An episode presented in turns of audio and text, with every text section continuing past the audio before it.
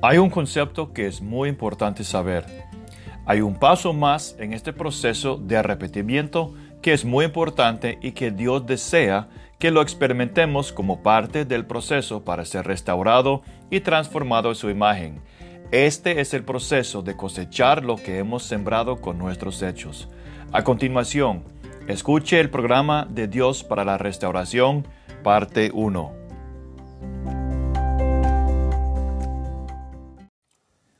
Quisiera profundizar en un tema que es tan importante para alcanzar la meta de Dios para nuestra vida.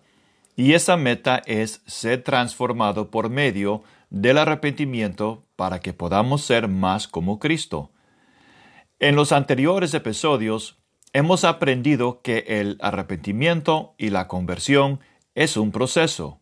Primero, experimentamos una revelación fresca del Señor que revela áreas de nuestra vida que son contrarios a los caminos de Dios. Luego, la tristeza que es según Dios empieza a trabajar en nuestro corazón y eso nos lleva al arrepentimiento donde nuestros pensamientos es cambiado. Luego confesamos que estamos en pecado, en error y que Dios está correcto. Esto luego permite a que una puerta se abre para que Dios pueda cambiarnos a su imagen. Sin embargo, hay un concepto que es muy importante saber, y es que hay un paso más en este proceso de arrepentimiento que es muy importante y que Dios desea que lo experimentemos como parte del proceso para ser restaurado y transformado a su imagen. Este es el proceso de cosechar lo que hemos sembrado con nuestros hechos. Dios usa las circunstancias de nuestra cosecha para hacer una obra mayor en nuestro ser y para conducirnos a un arrepentimiento que aún es más profundo. La palabra sembrar significa plantar las semillas de consecuencias futuras por nuestras acciones, palabras y actitudes. Cosechar significa recibir como recompensa el fruto de nuestra labor o trabajo, ya sea en sentido bueno o malo. Dios usará esta ley para hacer una obra muy profunda en nuestra vida. Hay un versículo clave que respalda esta ley de Dios. Gálatas 6:7. No os engañéis, Dios no puede ser burlado, pues todo lo que el hombre sembrare, eso también segará. Una vez escuché a una persona que no estaba viviendo por el Señor decir que a pesar de su pecado Dios lo amaba. Esta persona tenía la idea que el amor de Dios iba a cubrir su pecado, pero sin el arrepentimiento. Si queremos alcanzar misericordia de Dios por nuestros pecados, es necesario el arrepentimiento. Proverbios 28:13 dice, El que encubre sus pecados no prosperará, mas el que lo confiesa y los abandona hallará misericordia. También hay muchas personas que presumen que cuando ellos caminan contrario a los caminos de Dios, que no habrá ninguna consecuencia, porque dicen, todo está bajo la sangre, o Dios entiende mi corazón, o Dios sabe que soy débil. Estos son excusas, buscando evadir el meollo del problema y es nuestra responsabilidad personal por nuestra desobediencia y pecado. Ezequiel 18:20 dice, El alma que peque, esa morirá. El Hijo no cargará con la iniquidad del Padre, ni el Padre cargará con la iniquidad del Hijo.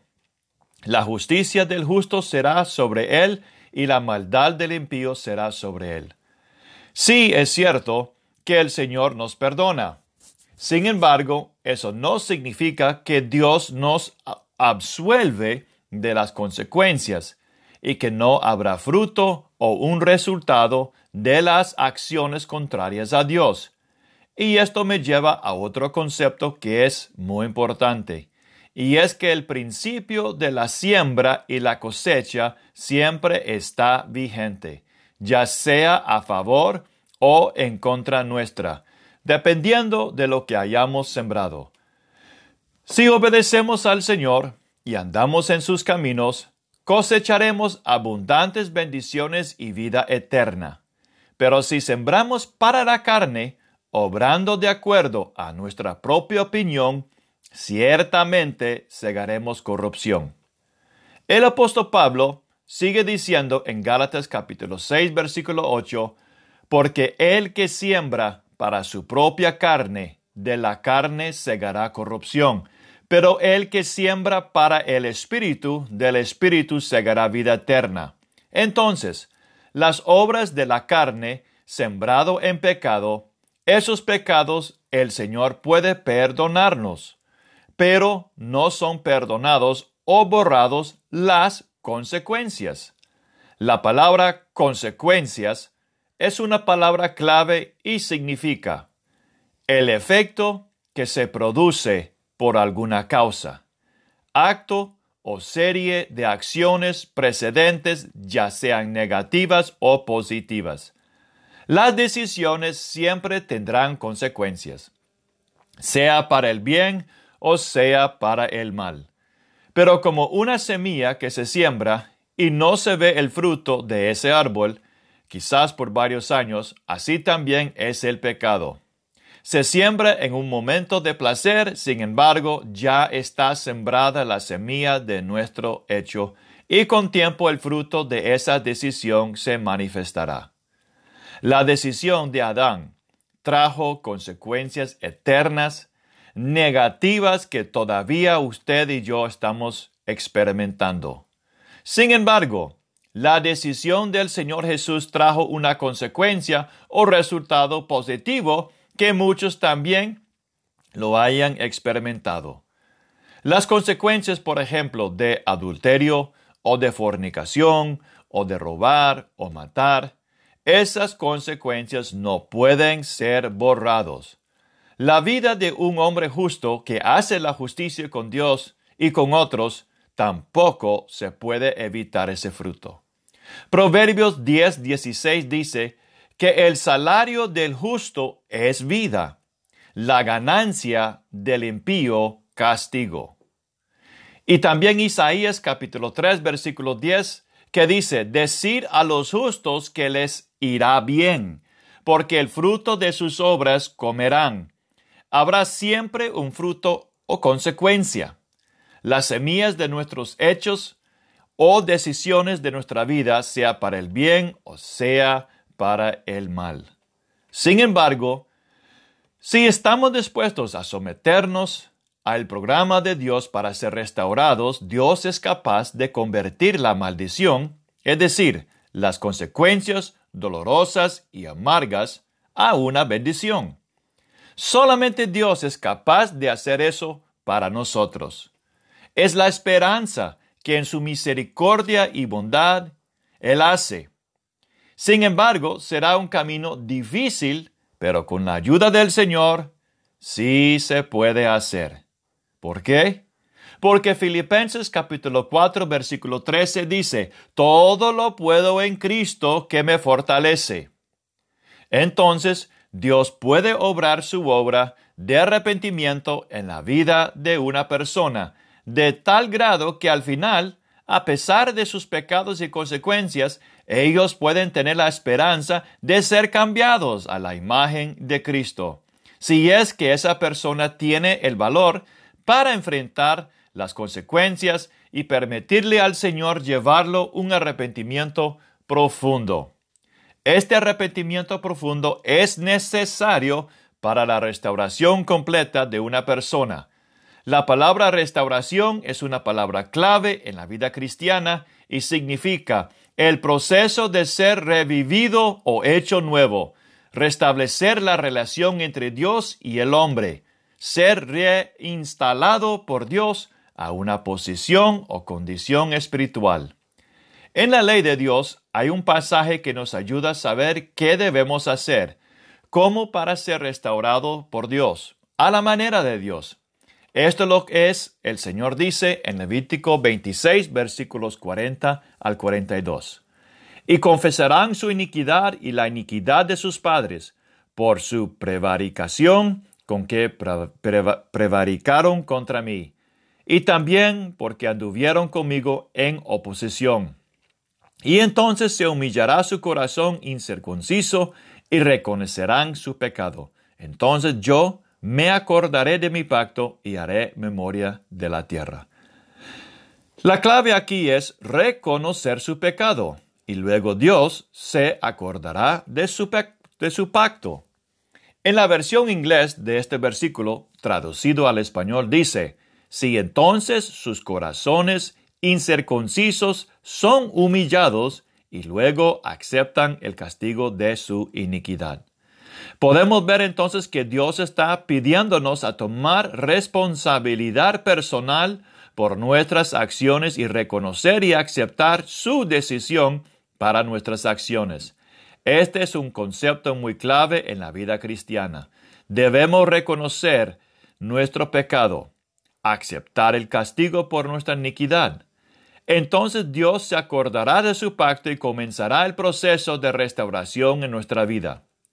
Las consecuencias de nuestros pecados que vienen de nuestras decisiones son las herramientas que Dios usará para traer un cambio en nuestra vida. Las consecuencias del pecado de la nación de Israel, específicamente el de Judá y Jerusalén, era, era la destrucción de su templo y un cautiverio en la tierra de Babilonia. Eso era el juicio de Dios por las decisiones del pueblo a no arrepentirse y a seguir en sus malos caminos. Sin embargo, Dios dijo a los cautivos que estaban en Babilonia que Él iba a hacer una obra en ellos, el Señor dijo en Jeremías 24, versículo 7, y les daré un corazón para que me conozcan, porque yo soy el Señor, y ellos serán mi pueblo y yo seré su Dios, pues volverán a mí de todo corazón. Cuando Dios usa la ley de sembrar y cosechar en nuestra vida, no es con el fin de castigarnos, porque Él se deleita en castigarnos, Lamentaciones 3:33 dice, porque Él no castiga por gusto, ni aflige a los hijos de los hombres. Dios es amor, y todo lo que Él hace es por amor, deseando a conformarnos a la imagen de su Hijo, porque Él sabe que en cuanto más tenemos la imagen de su Hijo, más experimentaremos la vida que resucitó a Jesús y seremos un poquito más como Él. Cuando Adán y Eva transgredieron el mandamiento del Señor, el Señor puso una maldición sobre la tierra, diciéndole a Adán, maldita será la tierra por tu causa. Pablo tuvo una revelación de este momento y dijo en Romanos 8, 20 a 21, porque la creación fue sometida a vanidad, no de su propia voluntad, sino por causa de aquel que la sometió, en la esperanza de que la creación misma será también liberada de la esclavitud de la corrupción a la libertad de la gloria de los hijos de Dios. Vemos entonces que hubo esperanza en este juicio y la promesa de una liberación de la esclavitud de corrupción. Cuando Dios dijo a Adán y Eva, por su causa, Dios está dándole a Adán esperanza. Dios estaba interesado en la restauración de ellos. Dios también sabía que la maldición puesta sobre la tierra iba a producir las condiciones necesarias para que ellos podrían ser restaurados y mantenerlos dependiendo en Dios. Enviando los ejemplos de Judá y de Adán y Eva, podemos ver la bondad de Dios. Recuerde que Dios dijo a los del cautiverio que Él los echó de su tierra a tierra de caldeos para su bien. Es la bondad de Dios que nos lleva al arrepentimiento, permitiendo que nuestras circunstancias sean la cosecha que será usada por Dios para hacer una obra profunda de humildad y de restauración en nuestra vida. Entonces, hay un concepto que es muy importante en la vida cristiana.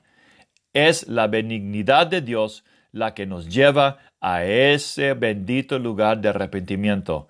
Es también su benignidad la que nos permite cosechar lo que hemos sembrado para que más adelante podamos ser cambiados y restaurados para el Señor y para los propósitos que Él tiene para nuestra vida.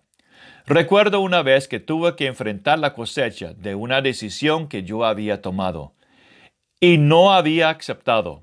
Es decir, yo no había aceptado las advertencias dadas a mí en amor. Y con tiempo yo fui confrontado por mi cosecha. Sinceramente, le puedo decir que a la verdad fue algo amargo.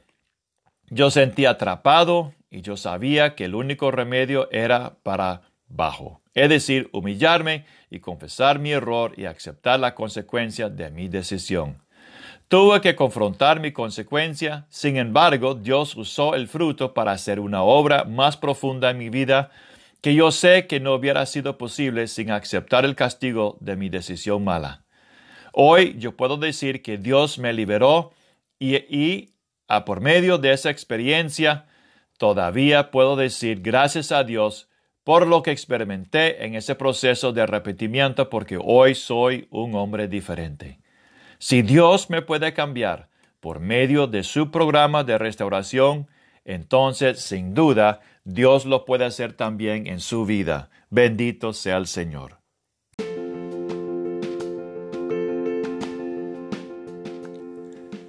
¿Qué sucederá con aquella persona que rehúsa a aceptar las consecuencias de sus acciones y no aceptan el juicio o la decisión de Dios en su vida? Y usar esa decisión del Señor para traer una obra profunda de arrepentimiento y conversión en su vida. En episodio 18, el programa de Dios para la restauración, parte 2, aprenderemos lo que la palabra de Dios nos enseña cuando rehusamos participar en el programa de Dios para la restauración de nuestras vidas.